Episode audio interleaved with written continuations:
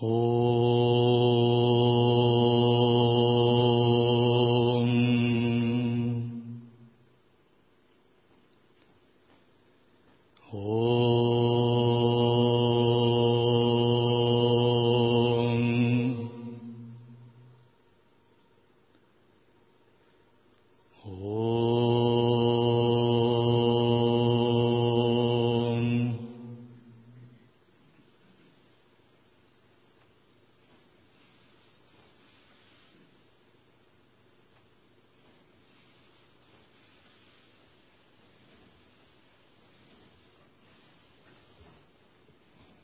Лекции по Веданте.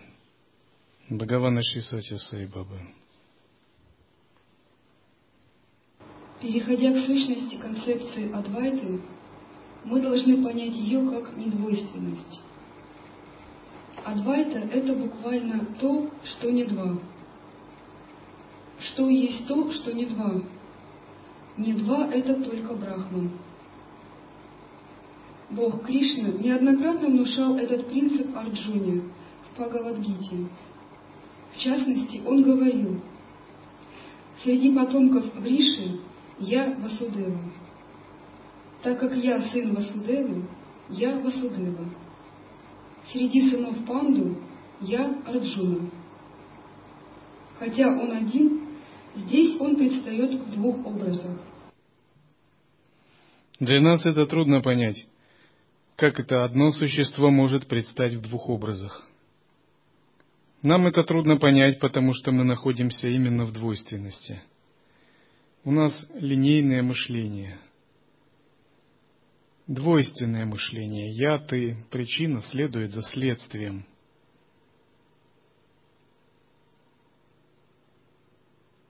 Чтобы понять принцип недвойственности, Первое, что мы должны сделать, научиться освобождать себя от линейного, шаблонного, стереотипного, обывательского мышления. Вы сможете понять истину Адвайты только когда научитесь воспринимать, что дважды два в некоторых обстоятельствах может быть пять, а иногда может быть три. Иногда может быть бесконечность не всегда дважды два – четыре. То есть дважды два – четыре – это мир двойственности. Только когда вы прозреете к тому, что дважды два может быть пять, вы приблизитесь к пониманию Адвайты. В этом отличается, этим отличаются святые от обычных людей. Обычные люди оперируют ограниченным набором факторов. Исходя из ограниченного набора факторов, они выносят суждения и оценки – Вынеся суждение и оценки на основании ограниченного набора факторов, они уверяются в них. Таким образом, реальность становится жесткой и застывшей. Святые, ситхи, тем более боги, оперируют огромным количеством неучтенных факторов, тех, которые людям не видны.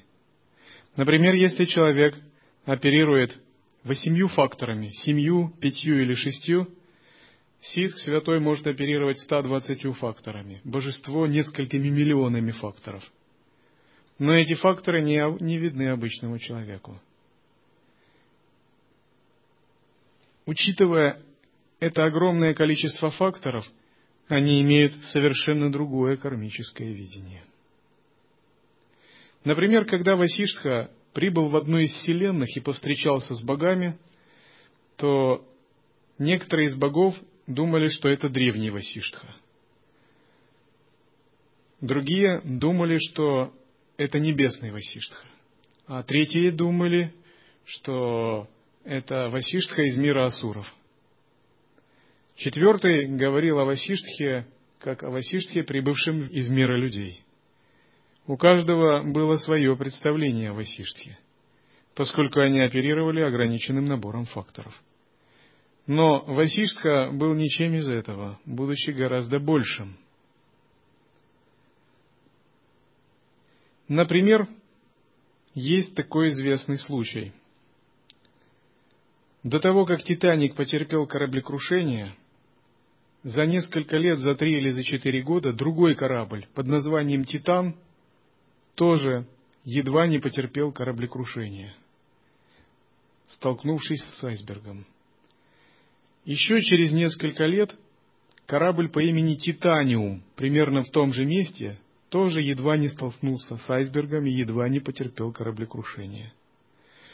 А примерно за десяток лет или за семь лет до крушения Титаника была написана книга, где фигурировал корабль с похожим названием.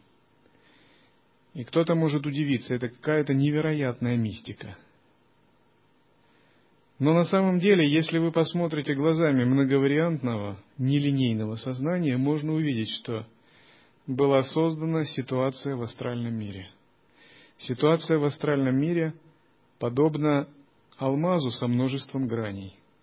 И эта ситуация, если мы повернем алмаз и направим на него узконаправленный источник света, алмаз отразит на стены сразу же множество бликов проекций. То есть один алмаз, но он может дать 108 проекций. Если мы, не глядя, не видя алмаза, начнем анализировать проекции, мы будем бесконечно изумляться. Но астральная ситуация представляет собой ветвление – и она спроецировалась как один «Титаник», который не реализовался, второй «Титаник», который не реализовался, и книга, которая была написана.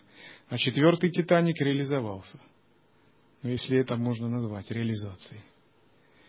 То есть ситуация многовариантная, ничего парадоксального нет, потому что астральный мир – это мир богатства форм, мир игры альтернативных реальностей, мир нелинейных связей и нелокальных корреляций – это мир квантовой запутанности, неопределенности, ситуация неопределенная. А когда уже она исходит, не сходит в материальный уровень, эта неопределенность, проецируясь, отливается в определенные формы.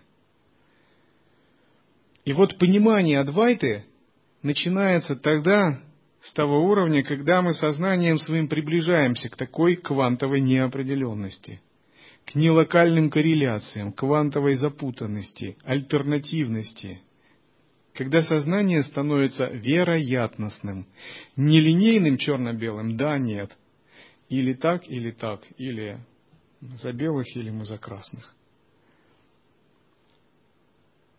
Как правило, вот такое жесткое черно-белое линейное мышление говорит о каких-то тенденциях крайних взглядов.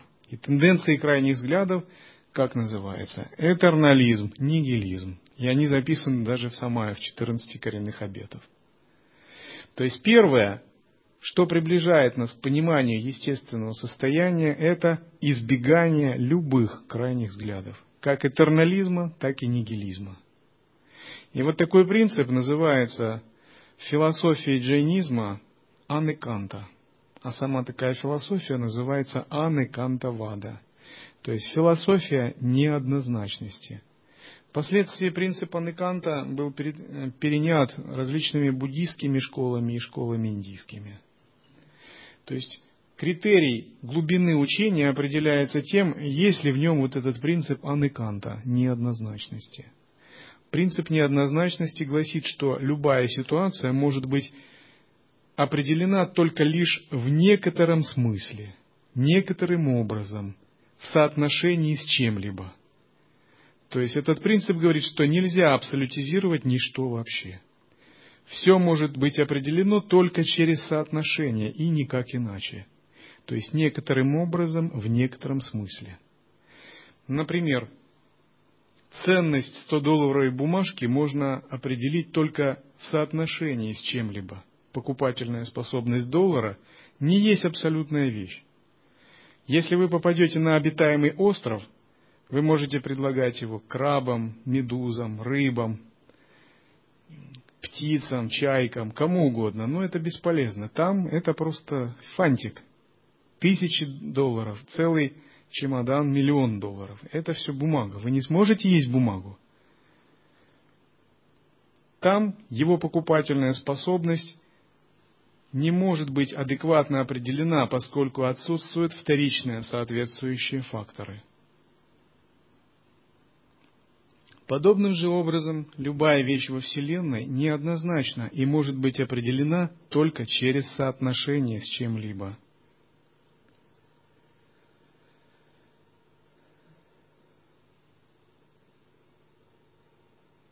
Есть другой случай, когда два близнеца, прожив 39 лет, встретились.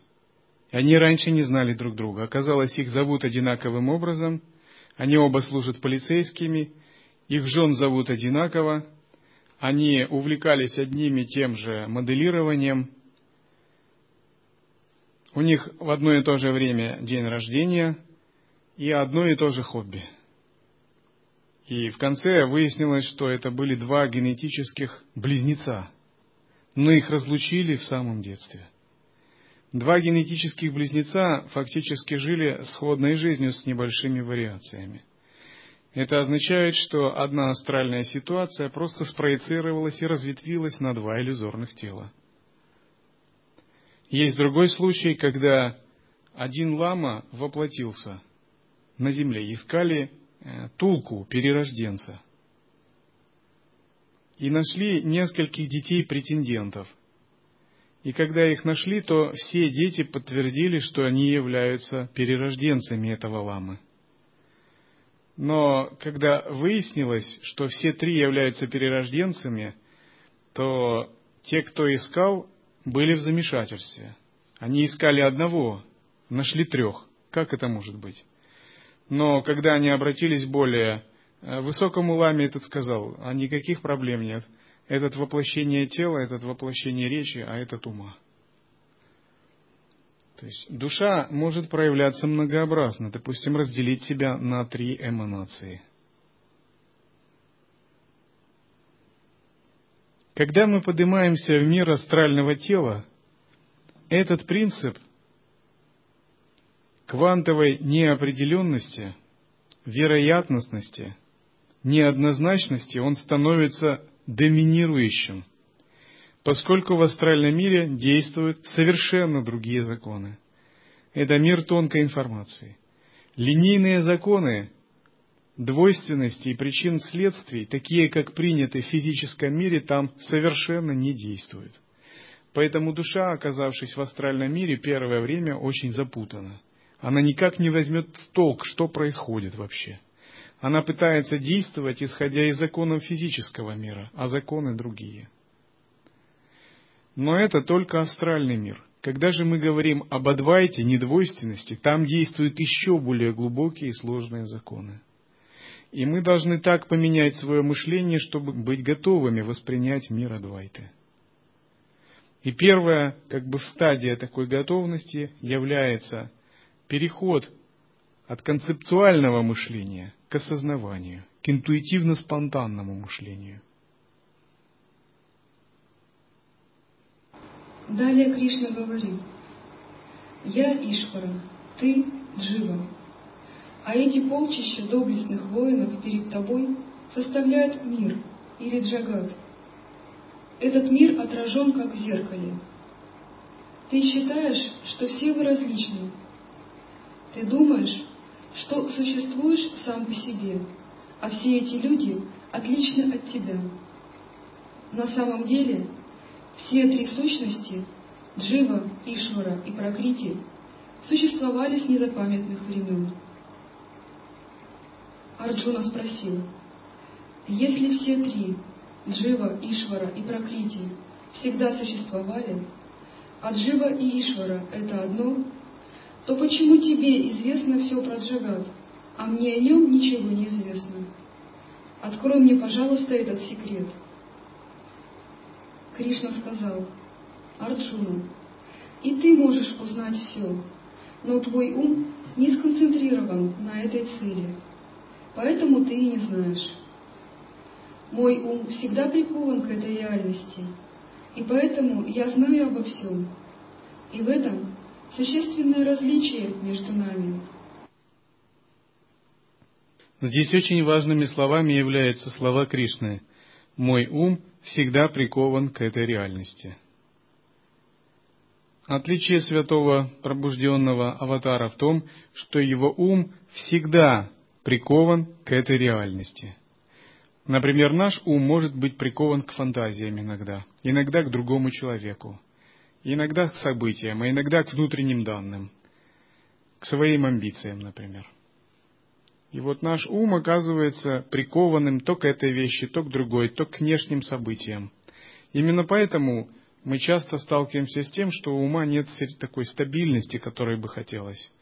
Ум подобен просто блуждающей собачке. Ум же святого, он прикован к недвойственной реальности. Он стабильно погружен в Брахмавичару, и ничто эту Брахмавичару поколебать не может.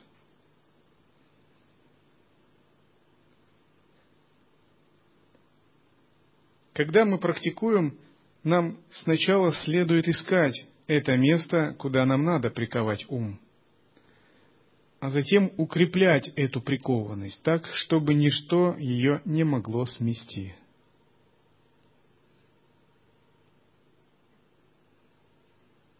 Для того, чтобы укрепить прикованность ума Наропы к недвойственной реальности, Телопа побуждал его совершать невероятные вещи – рискуя жизни прыгать со скалы,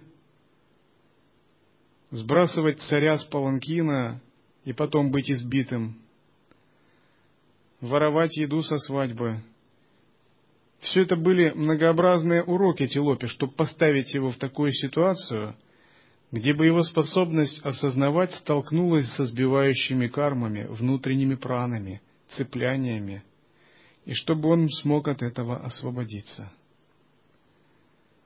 И в нашей жизни постоянно встречаются такие ситуации.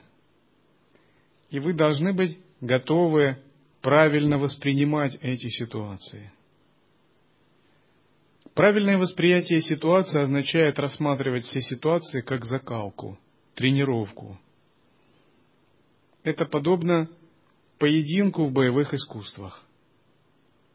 Если, например, случается так, что кто-либо наносит удар ногой в боевых искусствах, то боец в боевых искусствах не думает, о, какой же он негодяй, да как он смел, я такая важная личность, а он меня ногой, как это? Почему? Потому что он знает, все это нереально с самого начала, это же игра. И он знает, что противник на самом деле внутри дружественен к нему – вот примерно такой настрой должен быть и в относительной жизни. Вся относительная жизнь – это тоже игра. нет никаких событий или противников, а есть просто игроки, такие же, как и вы. все, что происходит, это просто игры. И наша задача не рефлексировать, не оценивать этот плохой, этот хороший, а именно играть Играть это означает гибко, адекватно, исходя из присутствия, спонтанно, естественно, откликаться на ситуацию.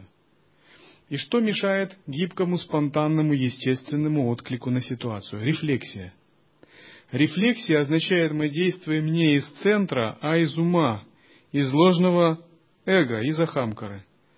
И вот тогда вся гибкость исчезает, и мы начинаем просто от ума действовать, и все умственные ограничения накладываются. Это подобно, опять же, если бы это был в боевых искусствах спарринг, такой человек начал бы думать, почему он меня ударил, куда он меня в следующий раз ударит. И он начал бы умом все это оценивать. Но тот, кто думает так, он быстро еще получает. Каждый понимает, здесь не надо много думать, здесь надо осознавать и двигаться, концентрироваться – такой переход из состояния думания в состояние осознавания – это первый скачок, который приближает нас к недвойственности. Состояние думания обусловлено, состояние осознанности глубоко, спонтанно, естественно и открыто. В состоянии осознанности мы находимся уже почти в единстве с источником, хотя еще не ясно – Состояние думания – это очень шаткое состояние, ненадежное. Оно нас постоянно уводит в дебри двойственных мыслей. Оно постоянно норовит нас где-то запутать.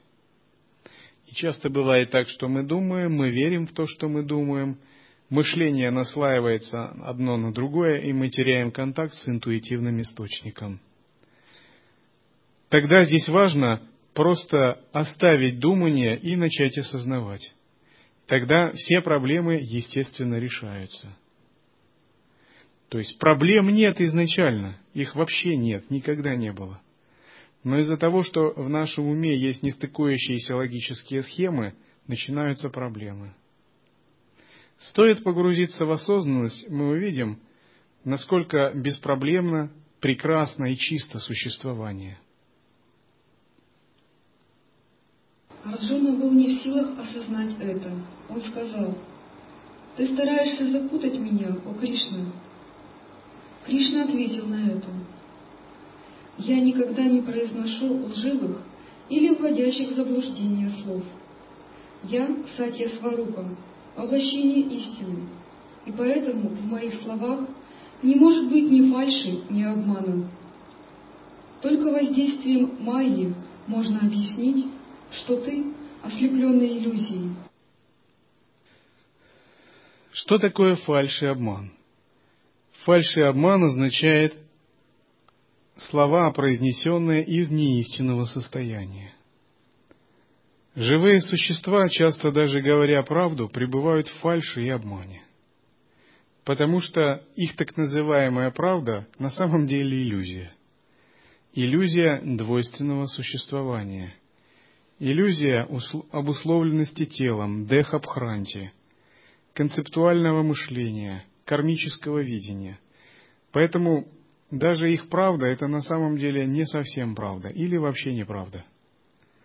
Когда же говорят ситхи или святые, все, что они говорят, действительно является абсолютной правдой. Даже если они говорят глупости, неправду, рассказывают небылицы, что-то смешное, потому что это все говорится из истинного, из абсолютного состояния, и оно ведет к абсолютному состоянию.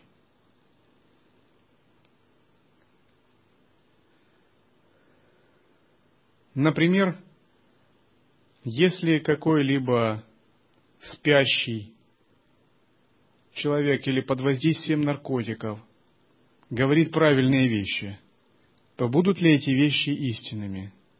Нет, они не будут совсем. И напротив, если тот, кто обладает ясным сознанием, хочет пробудить спящего, то что бы он ни сказал, его слова будут верными, потому что они ведут к пробуждению.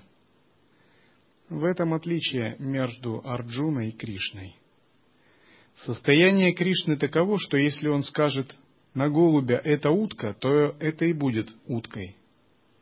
Состояние Арджуны таково, что если он даже скажет на утку утка, то на самом деле все равно это будет не то, потому что его видение двойственное – Чем ближе мы к естественному осознаванию, тем глубже наше понимание, тем ближе мы к настоящей, подлинной правде. У людей, кармически обусловленных, есть большие проблемы с правдой, потому что их жизнь на самом деле фальшива. Какие проблемы? Каждый знает. Лет двадцать назад все люди верили в коммунистическую правду – Внезапно оказалось, что коммунистическая правда целиком фальшива и лжива. Старшее поколение испытало шок. Затем начали верить в другую правду. Но где гарантия, что эта правда через 20 лет не станет такой же фальшивой идеологией, которую следующая государственная власть начнет отрицать? Никакой гарантии нет. Более того, мы встречаемся с феноменом множества видов правды – когда каждая страна имеет свой взгляд на историю, на историческое прошлое и утверждает, что этот именно взгляд самый правильный. Например, у израильтян свой взгляд на историческое прошлое, на Холокост, историю евреев и вообще на миссию своего народа. Они считают, что они избранный народ. У мусульман своя историческая правда и свой взгляд на миссию своей религии. Они считают, что они единственная правоверная религия, остальные неверные. Какой-либо еще другой взгляд может иметь совершенно другую историческую правду. Когда мы рассматриваем таким образом, мы обнаруживаем, что так называемая правда – это просто взгляд, просто видение. И одна правда концептуальная ничуть не лучше и не хуже другой правды концептуальной. Все они ограничены – но философия Адвайта Веданты совсем не интересует такая правда, поскольку такая правда – это разновидность формы неведения. Она вообще говорит, что правда не находится ни в одной идеологии, не в каком-либо утверждении. Она находится в более глубоком, ясном состоянии осознанности. Именно потому, что у людей нет истинного понимания правды, между ними идут нескончаемые, неразрешаемые конфликты. И этим конфликтам никогда не будет конца.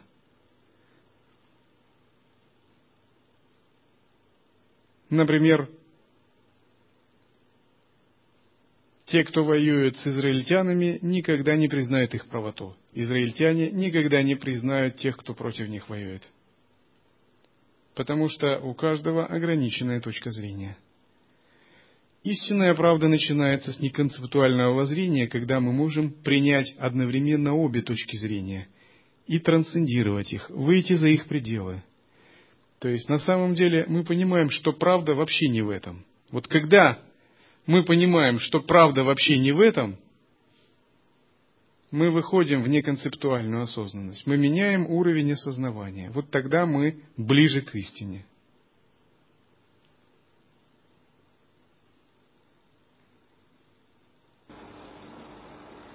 Продолжая наставлять Арджуну, Кришна воспользовался примером. Он спросил его, «Сколько тебе лет?» Арджуна ответил, «Мне 80 лет». Кришна спросил, Скажи мне, где ты был в этот же самый день три года назад? Арджуна не смог припомнить этого и сказал, я не могу вспомнить, где я был в этот день три года назад. Кришна сказал, значит, ты не помнишь, где ты был, но не отрицаешь, что находился тогда в каком-то определенном месте. Если бы тебя там не было, как бы ты оказался здесь сейчас?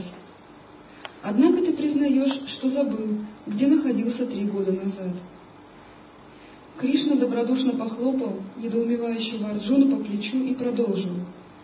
«Не смущайся моими словами. Я задам тебе другой вопрос. Будь добр, скажи ко мне, сколько тебе было лет, когда царь Драупада был взят в плен, и ты привел его в свое царство?» Арджуна, не колеблясь, ответил — мне было тогда шестнадцать лет, о владыка.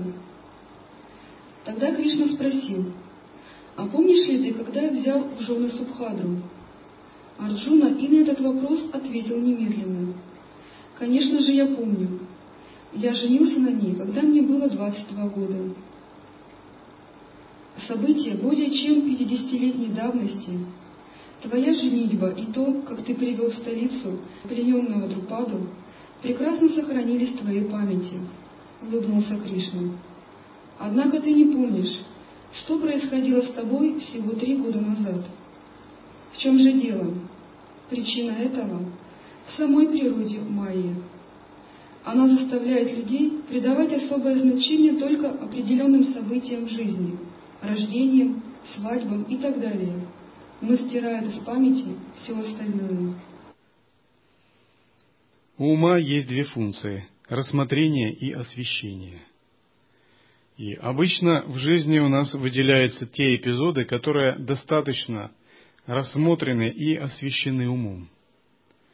Мы помним именно то, что является для нас очень важным, что субъективно оставляет в нас отпечаток, самскару.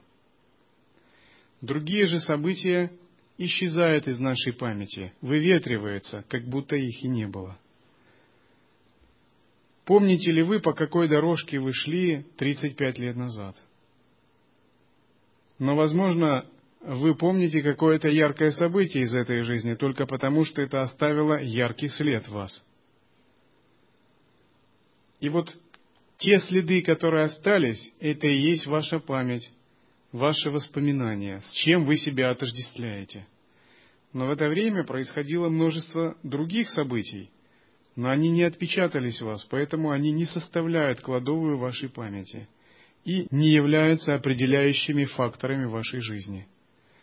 Выходит так, ваше прошлое, ваша судьба – это просто определенное событие, которое ваше сознание высветило и отпечатало. Эти события могли бы быть и другими – все это были просто выборы сознания. В них не было уж так много объективного. Например, когда вам было пять лет, возможно, вы запомнили какой-то эпизод. Но одновременно вместе с этим эпизодом была капелька воды, капающая с листа. Но эту капельку вы не запомнили, она не отпечаталась у вас. Хотя видели, потому что ваше сознание не осветило этот эпизод. Но теперь у вас есть память о том, что в три года у вас было такое-то и такое-то событие. Иногда встречаются люди с фактором так называемой ложной памяти или ложных воспоминаний. Это когда человек начинает говорить о своем прошлом то, чего никогда не было. И психотерапевты изучают этот феномен, который крайне редко, но встречается. Иногда такие люди обнаруживают, что у них существует как бы несколько альтернативных видов памяти – и это является парадоксом, загадкой для ученых. Например, одна молодая женщина, когда она решила выйти замуж, ей сказали, что она никогда не может иметь детей.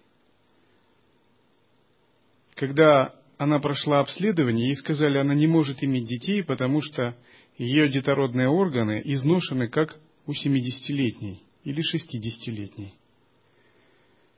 Она была шокирована, поскольку до этого она никогда не рожала. А ей сказали, вы как будто рожали очень много детей. Когда она прошла ретроспективный гипноз, психотерапевт ввел ее в гипнотическое состояние, она начала вспоминать, что примерно с подросткового возраста она регулярно похищалась пришельцами – инопланетянами, как называют их. Ее многократно определяли на какую-то базу, которая находилась в другом измерении. Она жила в ограниченной комнате вместе с другими женщинами. И все, что делали, ее оплодотворяли, ускоряли процессы вынашивания ребенка и ускоренные роды за 2-3 месяца. Таким образом, она жила как бы на большой такой ферме, которые производили, производили людей. И они производили людей для какой-то цивилизации, наподобие ассурической, которая требовалось очень много таких зародышей, для того, чтобы пополнять собственный генофонд. И за это время она выполнила около 30 или 60 таких родов – все это открылось в ее памяти, и такая девушка была шокирована, поскольку ей было не очень много лет, двадцать чем-то лет.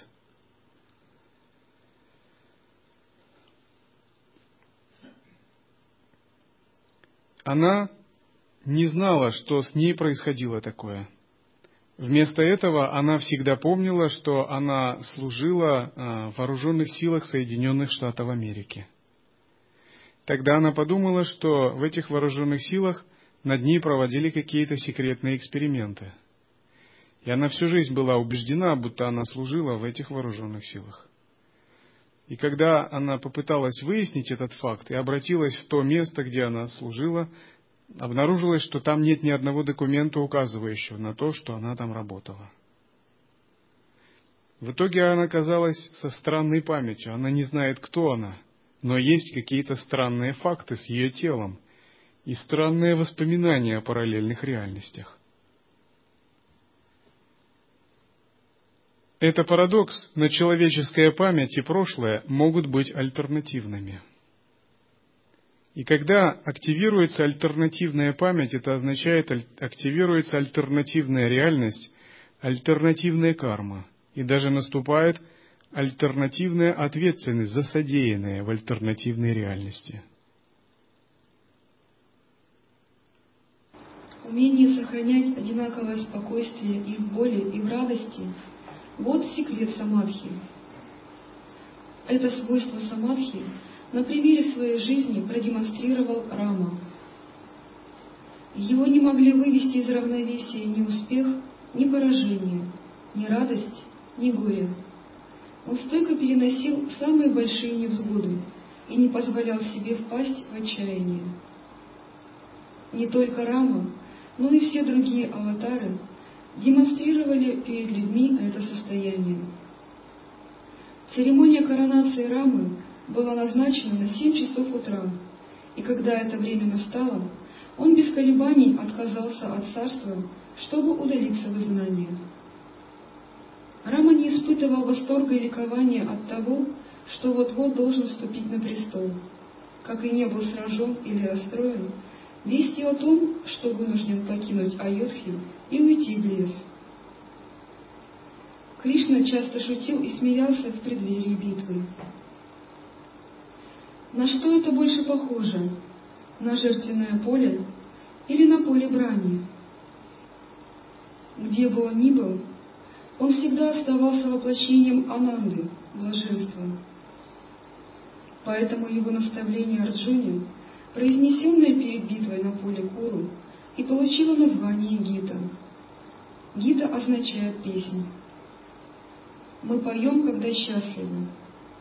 Поем ли мы когда-нибудь в печали и скорби? То, что Кришна пел великую песню, находясь в окружении огромных воинств, готовых истребить друг друга, говорит о том, что его ни на миг не покидали безмятежное веселье и спокойствие. Всем аватарам свойственен дух блаженства и безоблачной радости, их переполняющий. Так же, как в полнолуние волнуется океан, вздымая свои волны навстречу лунному свету, так и мое сердце преисполняется чувством безграничной, всепоглощающей любви, когда я смотрю на преданных мне. Все это есть раса Сварупа, любовь Бога к людям. Его помыслы и его отношение к ним не могут измениться. Невежественные люди, исходя из ложных измышлений своего несовершенного разума, приписывают Богу все те воображаемые изменения и различия, которые они наблюдают в жизни. Если наше желание исполнилось, мы превозносим всемогущего Господа. Но если та же божественная сила не удовлетворила нашу просьбу, мы ропщим на Господа и возводим на Него хулу. Человек, совершивший грех, должен понести за это наказание. Но человек говорит — «О Боже, почему Ты не милостив ко мне? Зачем так жестоко меня наказываешь?» Люди утратили способность выдерживать испытания. Своим мышлением человек часто попадает в неправильные тоннели реальности. Своим мышлением человек часто притягивает к себе болезни, неприятности – а затем он думает, почему я так несчастен? Это закон судьбы. Закон кармы — это не рок. Он лишь указывает на то, что если ты мыслишь неправильно, ты притягиваешь к себе неприятности. Ты попадаешь в неправильный тоннель реальности. Ты призываешь определенные энергии, и эти энергии начинают работать. А почему бы им не работать, если ты их призывал своими мыслями? Сами энергии не плохие, не хорошие, но если ты в них попадаешь, они начинают на тебя влиять. Из-за того, что нет культуры осознанности мышления, человек часто неосознанно притягивает множество неправильных тоннелей астральной информации, которая затем материализуется в конкретные ситуации. Это и есть закон кармы. Когда мы приближаемся к учению Адвайты – мы должны заняться вечарой и развернуться к самому себе, поняв, что причина всего, что происходит, именно в нас самих.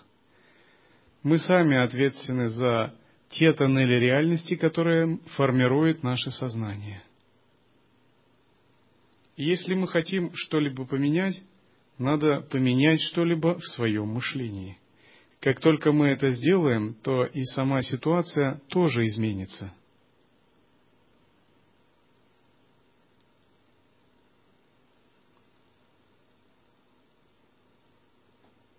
Способность менять тоннели реальности, изменять ситуацию изменением самого себя – это отношение к миру как к магии. Когда мы научимся видеть мир как сон И постепенно мы можем управлять этим сном, меняя себя изнутри. Мы можем активировать одни участки сознания, и они начнут материализовываться. Другие участки сознания мы можем, наоборот, гасить.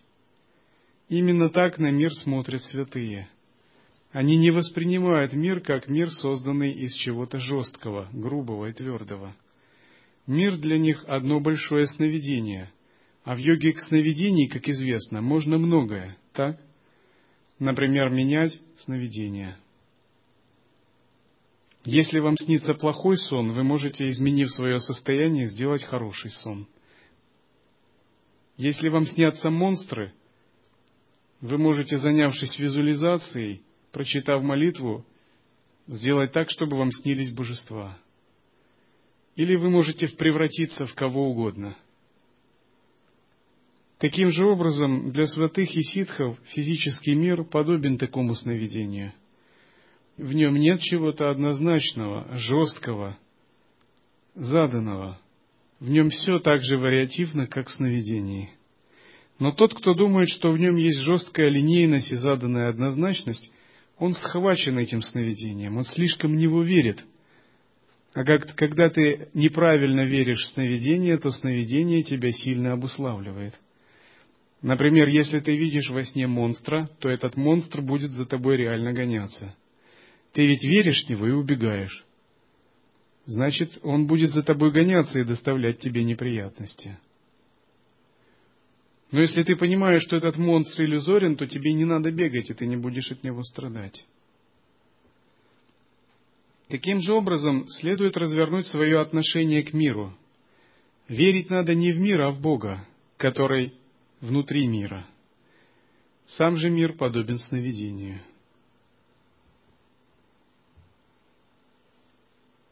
Человек навсегда запоминает лишь те дни своей жизни, которые имели для него особое значение.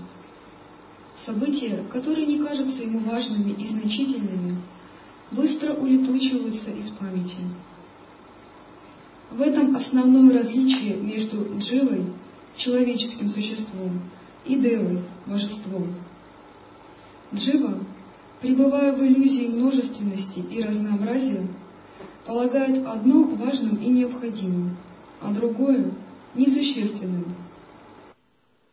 Мы живем так, что вот эти события очень важны, а вот эти не важны. Это тоже двойственность на уровне воспоминаний, памяти. А что для святого? Для святого было 20 лет очень важно созерцать Брахман. Самое яркое впечатление – это пребывание в Брахмане. Прошло десять лет, и для него то же самое впечатление тоже очень важное. Для него вчера, сегодня и завтра – это одно и то же. Все события – иллюзия, все это неважно и нереально. Никто ничего не делает. А вот созерцается Брахман, воспринимается, переживается Бог – вот это единственная реальность, которую он помнит. И когда есть единый вкус на уровне воспоминаний, на уровне переживаний и отпечатков, многообразие перестает на вас действовать. Все причинно-следственные события, событийные ряды, все это неважно. Есть только одно.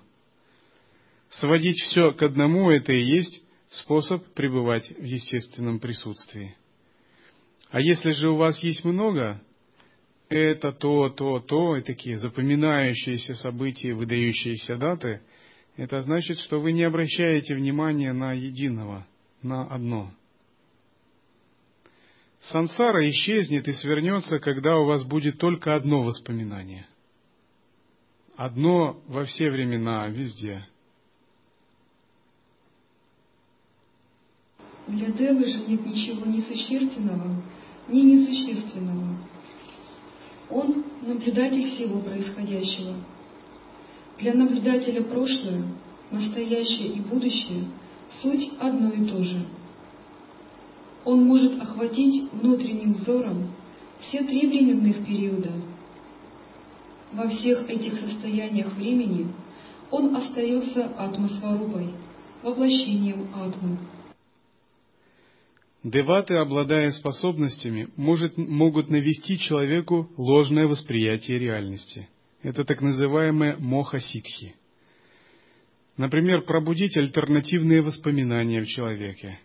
Это то, что демонстрировал воплощение гуру Дататреи, святой гуру Нарасимха Сарасвати. Девата может активировать одни воспоминания, заблокировать другие – навести одно восприятие, а другое восприятие исчезнет.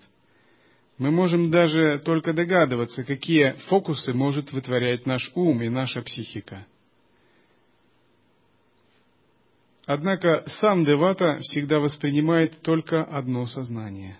Для него все это является просто игрой мысленных энергий естественного состояния. Мы, люди, очень сильно цепляемся за свои воспоминания – за пережитый опыт, за личную историю. Почему? А мы себя с этим отождествляем. Но именно потому, что мы себя с этим отождествляем, мы не освобождаемся. В тот момент, когда мы перестанем за это цепляться и перестанем отождествлять, мы начнем воспринимать единое сознание, которое стоит за этим. Более того, альтернативные виды памяти нам будут открываться и шокировать нас своим одним фактом своего существования.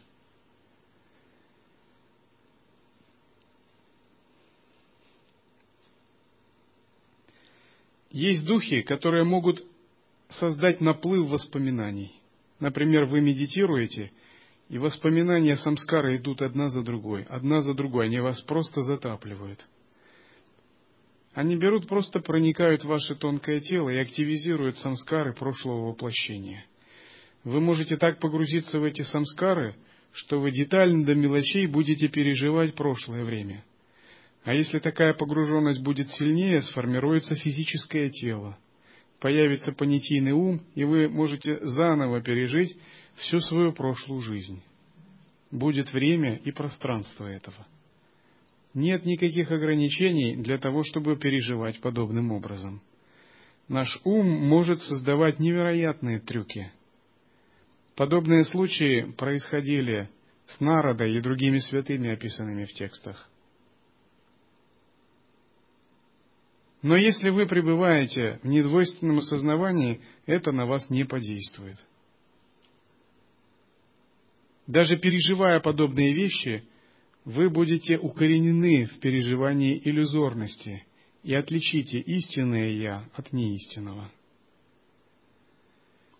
Поэтому святые часто скрываются от людей, ведут себя отдельно или не общаются с ними, потому что мировосприятие святых очень сильно отличается от мировосприятия обычных людей.